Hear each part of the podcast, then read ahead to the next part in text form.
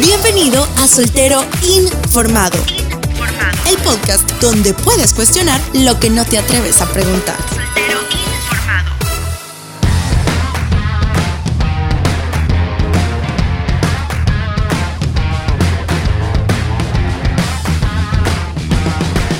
Hola David, ¿cómo estás? Tenemos rato de no conversar, ya tenemos una semana de haber terminado el episodio anterior que fue bastante bueno. ¿Cómo vas? Muy contento, muy contento, aunque mi garganta no me acompaña esta semana, así es que si escuchas por ahí algunos sonidos extraños, no te preocupes, no se me ha metido ningún ogro, es solamente mi pecho queriendo expulsar mis pulmones. Andas con voz romántica. Ah, sí, voz sexy, profunda. Oye, por cierto, o sea que ya llegaste a la edad en que cuando te ríes toses. Eh, yo creo que sí. es terrible pero aquí te espero. Bueno, ahí estaremos. Ah, siéntate a esperar. no, no me voy a sentar ya pronto, pronto. Mejor no te digo nada. Oye, el tema de este día está bastante interesante y un poco escalofriante. Para decir verdad, es, eh, es muy serio, es muy peligroso. Sí, es un tema bastante difícil. ¿Podrías tú definirme ¿Qué significa la palabra sexting? Sexting, bueno, sexting eh, definido de diferentes maneras. Eh, en un principio comenzó como la, el envío de mensajes íntimos. Texting está referido a escribir mensajes de texto o SMS, ¿verdad? Ajá. Pero eh, esto evolucionó de tal forma que se volvieron más íntimos y, la gente llegaba a tener, o por lo menos eh, estimulaba su imaginación para tener relaciones íntimas vía mensajes. Wow. Eso era sexting en ese momento. Interesante. Eh, la tecnología fue avanzando y lo que tienes luego es que ya fue posible mandar archivos multimedia a través de las redes y a través de las conexiones electrónicas que tenemos en nuestros celulares inteligentes. Y entonces el sexting fue variando ah, hacia ese lugar. Entonces ahora sexting se conoce como el envío de material sexual, eh, de material íntimo por medio de redes sociales o por medio de conexiones electrónicas. Eh, esto de fotos, videos, conversaciones y todo lo que tenga que ver mucho lo que tenga que ver con la intimidad propia de las personas.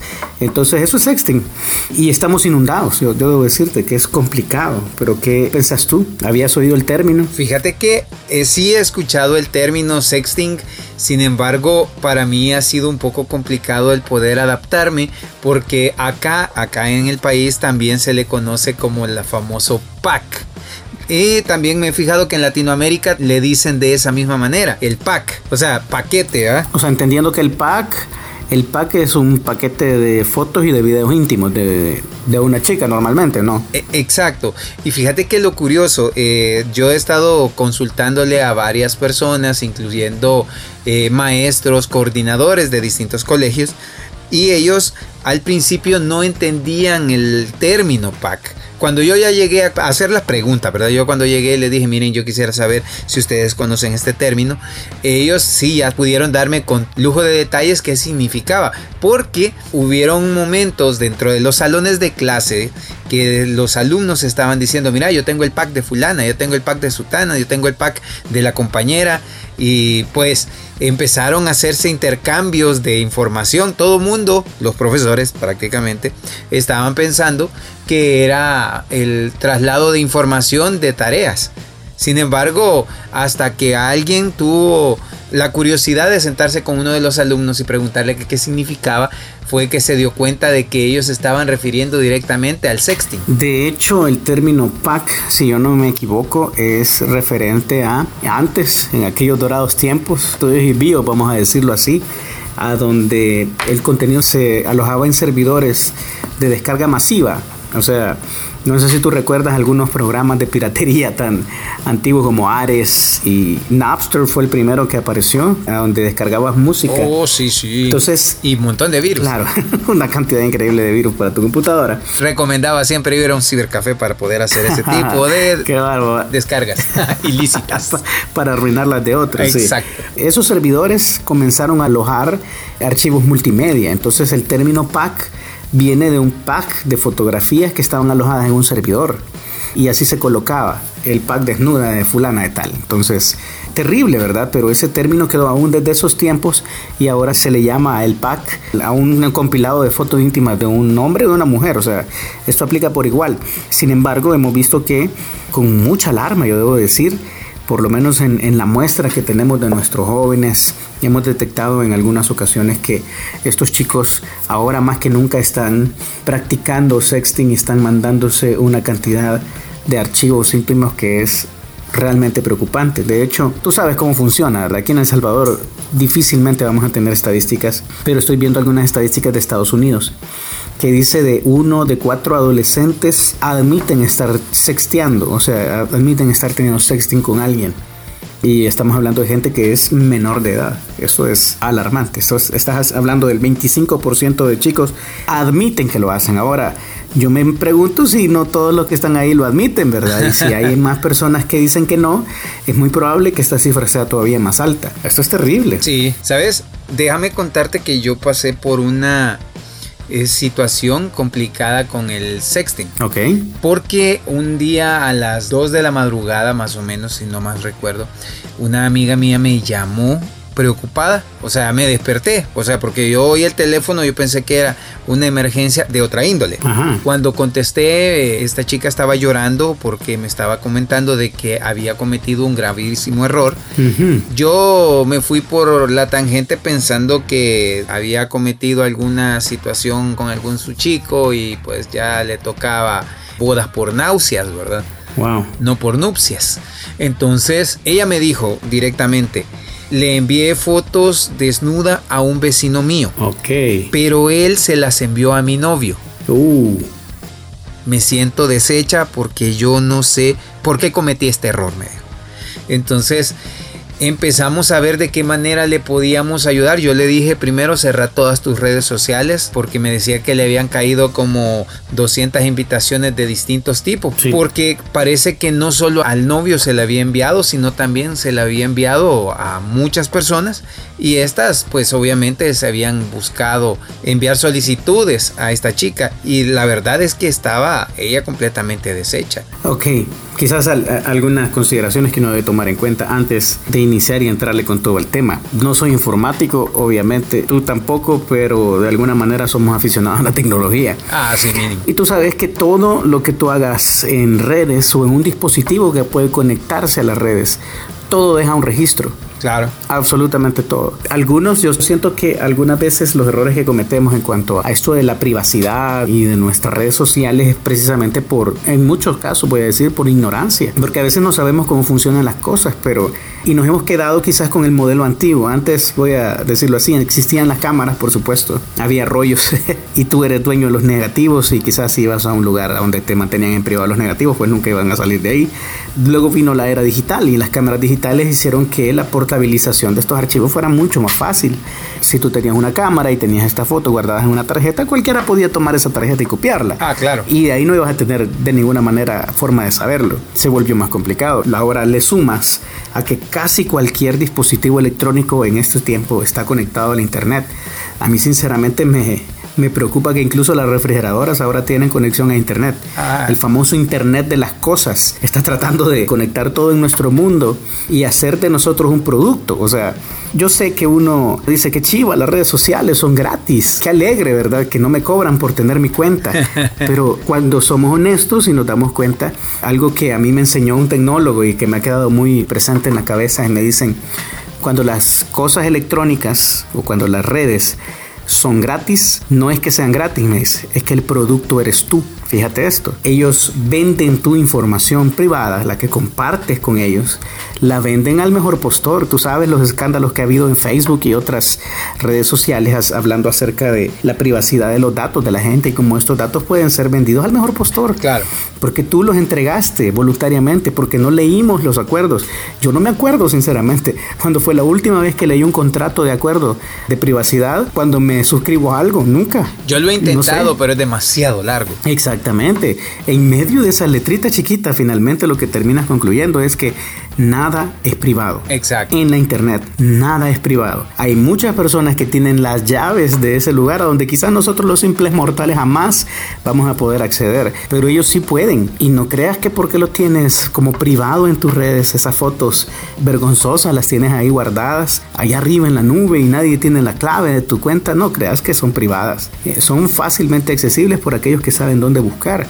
Es espeluznante lo que te estoy diciendo, es terrible, pero uno tiene que tener claro que en las redes todo lo que tenga que ver con dispositivos que se conectan al Internet, nada es privado, nunca. ¿Qué te suena eso? Triste, difícil de aceptar, pero una realidad muy cruda. He estado leyendo y dice en ciertos lugares que hay redes sociales por no decir todas las redes, son dueños de toda fotografía que tú subas. Aunque cierres tu cuenta. Exacto. No importa que las hayas borrado, no importa que cierres la cuenta.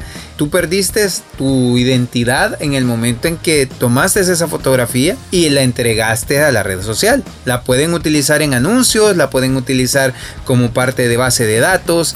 Tu información puede ser entregada para poder enviar comerciales. De hecho, fíjate, yo me pude dar cuenta que al meterme a una página, una red social me estaba informando, por darte un ejemplo, yo estaba viendo un almacén donde estaban unas iPads y me redirigí ahí el día siguiente que entré nuevamente a la red social. ¡Tarán! Adivina qué te promocionaban. Exacto, me estaban promocionando iPads de una calidad y un precio bastante bajo y ofertas, cupones y yo me quedaba ¿Y esta gente de dónde sacó tanta información? Hasta que me puse a investigar un poco y me di cuenta de que todo lo que yo haga es usado en mi contra. Sí, tenía una jefa antes, eh, cuando yo trabajaba en el mundo real, como dicen, yo tenía, yo tenía una jefa que siempre me decía lo siguiente, fíjate, ella me decía, cada vez que usted envíe un correo electrónico no hay vuelta atrás. Si desde que usted le dio send,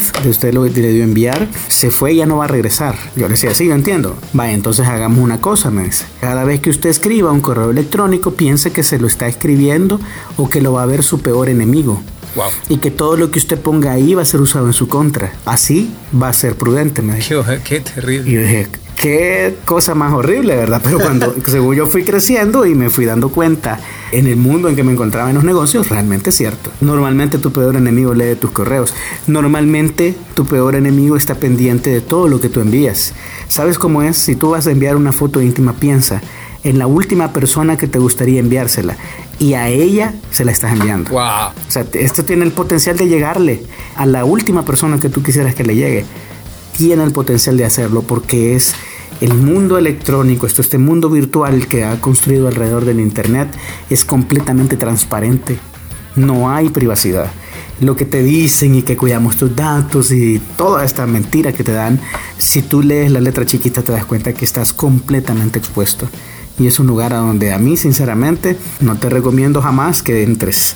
Sobre todo si tienes algunas cosas como estas fotos o estos videos que en manos de una persona equivocada pueden ponerte mucho dolor y mucha vergüenza. ¿Por qué crees tú que estas personas hacen este tipo de fotografías o textos? Yo no voy a generalizar, tú sabes cómo funciona este programa. Tratamos de ver todos los panoramas posibles, pero hay algo con lo que siempre tenemos que contar y, esto es algo bueno para la vida y ocúpalo para esto, pero ocúpalo para cualquier otra cosa. Yo sé que el mundo está tratando constantemente de convencernos que el hombre, el ser humano, es fundamentalmente bueno, pero la Biblia dice completamente lo contrario. La Biblia dice que no hay justo ni a uno. Todos somos pecadores y estamos destituidos de la gloria de Dios. Que fue y buscó entre los hombres a un justo y no lo encontró. Entonces eso es lo que dice Dios del ser humano. Todos tenemos el potencial para hacer mucho daño y sobre todo aquellos que estamos alejados de la verdad. ¿Por qué hacen esto? Porque es lo natural, es lo que cualquier persona mala haría y los hombres somos malos. Algunos hombres somos más malos, voy a decirlo así, pero para serte bien honesto, todos tenemos el potencial de hacer este tipo de daño a alguien que quizás nos cae mal o que nos hizo algo, nos sentimos traicionados. Y tienes ahí la venganza perfecta, lo vas a usar y uno puede excusarse detrás de lo que sea. Es que me rompió el corazón, jugó conmigo, yo por eso estoy publicando ahora esto, lo que quieras. Si tú tienes a la mano una forma de desquitarte y tu corazón no está alineado con los deseos de Dios, vas a hacer algo malo. Así funciona. Entonces uno tiene que pensar, ¿con qué tipo de personas estoy llevándome? Yo voy a ser bien honesto, muy honesto contigo, señorita que nos escuchas. Si hay un hombre que te ha pedido fotos desnuda, ¿para qué crees que la va a usar?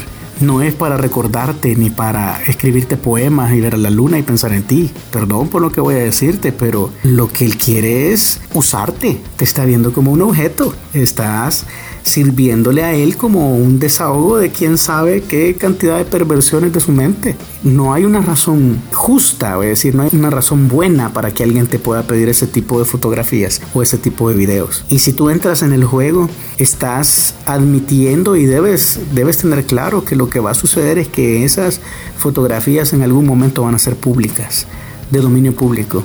Y si a ti no te gustaría andar caminando desnuda por la calle, yo creo que uno debe pensar que mejor evitar hacer ese tipo de cosas, porque los hombres, los seres humanos somos muy malos y tenemos un potencial para hacer el daño casi directamente proporcional a nuestra creatividad. Así como el hombre es creativo, es creativo para hacer el mal. ¿Tanto así? Sí, es que mira, todo funciona así. Yo sé que algunos han, han tenido un problema, los adversarios de Dios siempre dicen, ¿por qué un Dios tan bueno permite lo malo? ¿Será que Él ha creado lo malo y que por eso es que si Dios creó lo malo, entonces es un Dios malo, porque de Él procede el mal? Y, uno se pregunta, ajá, ¿y, cómo sale uno de eso, verdad? Bien sencillo. Fíjate que el mal no es una cosa objetiva, no es algo que, uno puede ver, ahí está el mal, ve. ¿Sabes cómo es el mal? El mal es como una carie. La mejor forma de hacerlo es quizás así. ¿Tú has visto alguna carie volando por ahí en el aire? No. ¿Qué necesita la carie para existir? Pues necesita una boca mal cuidado. Ok, para ser bien específicos necesita un diente. La carie no puede existir sin el diente. Yo entiendo, el diente está mal cuidado, el diente está sucio, el diente tiene bacterias y la acción de esas bacterias hace que la carie ocurra. Ajá. Pero es exactamente la misma situación con el mal. El mal es un proceso de, de descomposición, de corrupción de lo bueno que Dios ha creado. Al tomar la decisión consciente y voluntaria de alejarte de Él. ¿Cómo sucede? La Biblia dice que Dios es luz que no hay ninguna tinieblas en Él. O sea, Él es por naturaleza bueno. En la medida que tú te acercas a Él, tienes más luz. En la medida que te alejas de Él voluntariamente, porque Él lo permite por amor.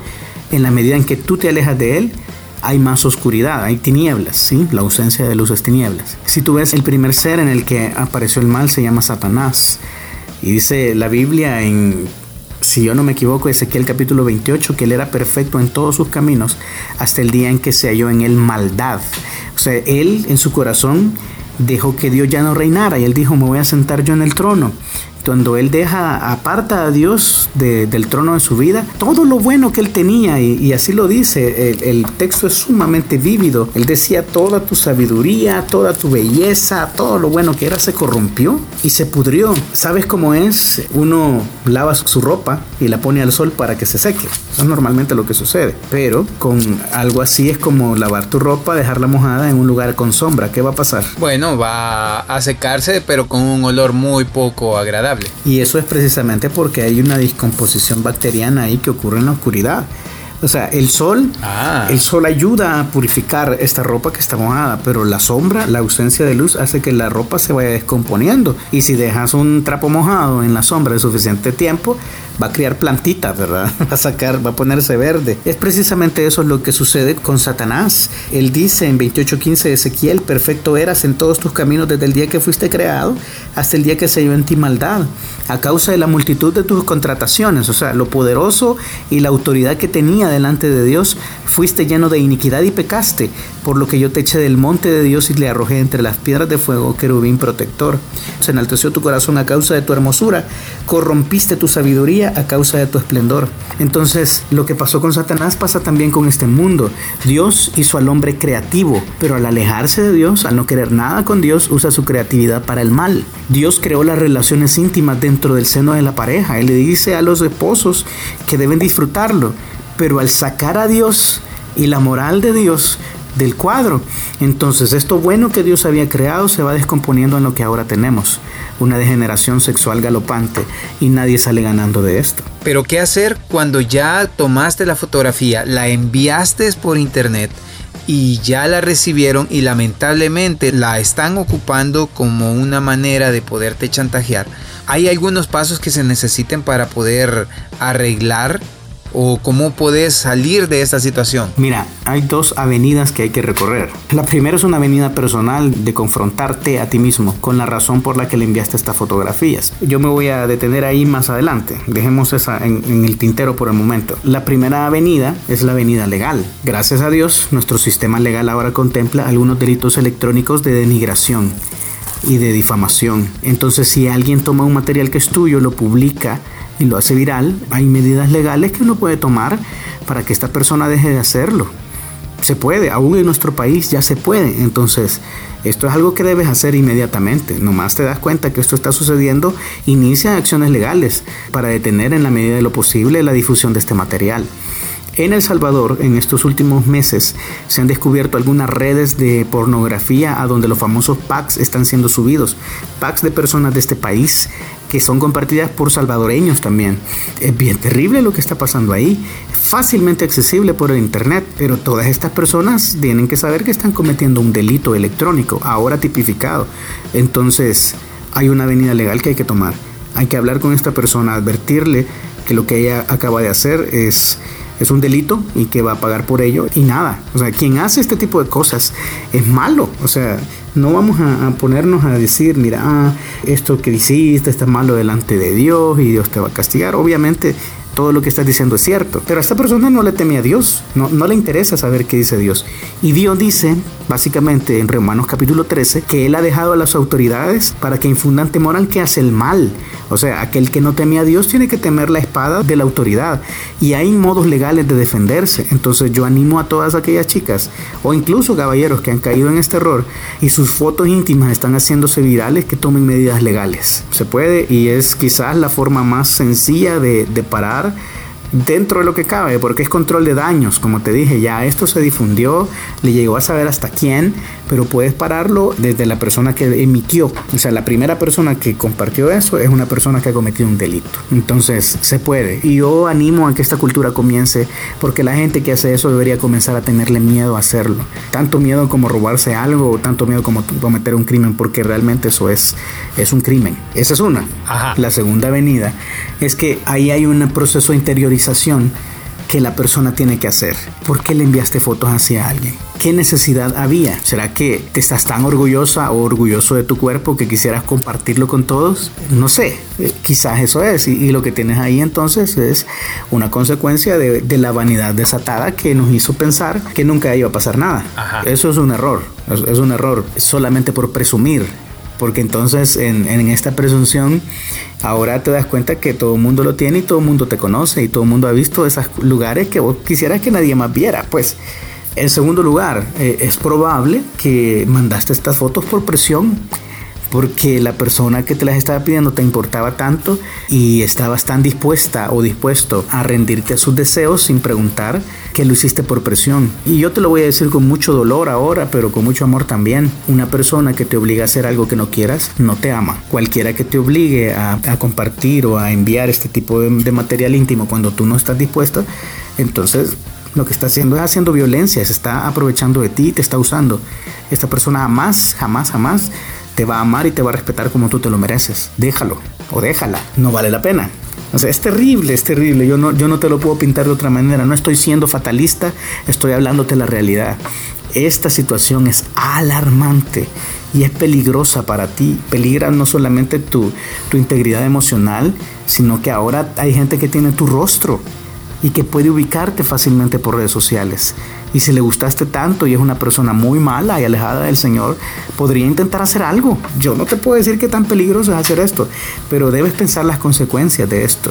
Entonces, la segunda avenida es un proceso de interiorización mediante el cual tú te das cuenta que hay un problema de carácter contigo. Eres quizás demasiado complaciente, te gusta gustarle a la gente y eso no necesariamente es bueno, o, o, estás buscando amor en los lugares equivocados. Tienes que definir la razón por la que hiciste esto y trabajar en ello, no solamente decir, ya, ya no vuelvo a hacer sexting, no hay problema. No, hay algo más profundo ahí te equivocaste, te equivocaste al escoger a esta persona como tu novio o como tu novia, una persona que te ha traicionado arteramente y ha enviado material íntimo a todas las redes, esa persona no es de fiar y no vale la pena. Pero tú la escogiste, o sea, aquí viene el problema grande. Hay un problema en tus criterios de escogitación de pareja también. O sea, hay un, hay un mar de cosas que uno tiene que hacer. Busca ayuda. Yo, yo diría, debe buscar ayuda siempre, aunque ya esté digamos que ya esté hecho, aunque el daño ya se recibió, busca ayuda porque hay algo más profundo ahí.